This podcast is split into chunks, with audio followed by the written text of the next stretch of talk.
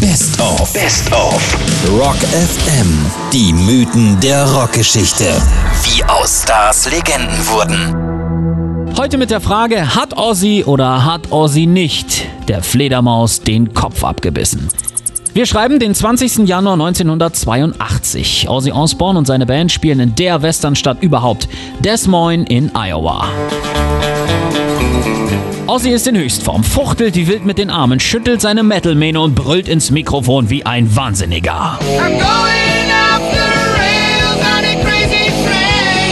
passiert's. Aus dem Zuschauerraum kommt etwas kleines Schwarzes auf die Bühne geflogen und in diesem Fall hat es nichts mit Spitze oder Strapse zu tun, sondern eher mit Schnauze und Flügel. Warum die Fledermaus nicht weggeflogen ist, wird man wohl nie rausfinden. Fest steht nur, dass Ozzy sein irres Lachen hören ließ, das kleine Bündel in den Mund steckte und ihm plötzlich Blut das Kinn runterlief. And somebody threw a bat. I thought it was one of those like Halloween rubber things and I just bit into it and it was a real bat. Er feuert die Fledermaus auf den Bühnenboden, nur um Augenblicke später im vollen Rampenlicht nochmal herzhaft reinzubeißen. Dass er an dieser Stelle nicht mehr ganz nüchtern war, versteht sich wohl von selbst. Das Konzert spielt er übrigens trotzdem noch bis zum Ende durch. Danach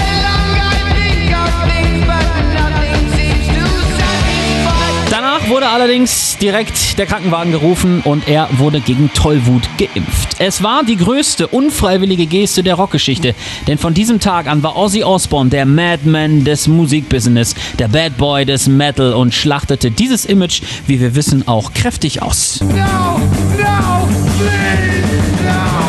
Danach sagte Ozzy übrigens, sie war knusprig und warm. Anfangs war mein Mund sofort voll mit dieser warmen, klebrigen Flüssigkeit, mit dem schlimmsten Nachgeschmack, den man sich je vorstellen kann. Später hat er behauptet, dass er dachte, die Fledermaus wäre ein Halloween-Spielzeug aus Gummi und als er sie in den Mund steckte, habe sie mit den Flügeln geschlagen und er habe ihr aus Versehen im Schock den Kopf abgerissen.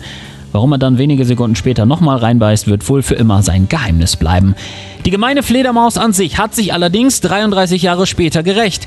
Ozzy wollte nämlich die Scheune seines Anwesens in Buckinghamshire renovieren, doch dort nisteten, genau, Fledermäuse.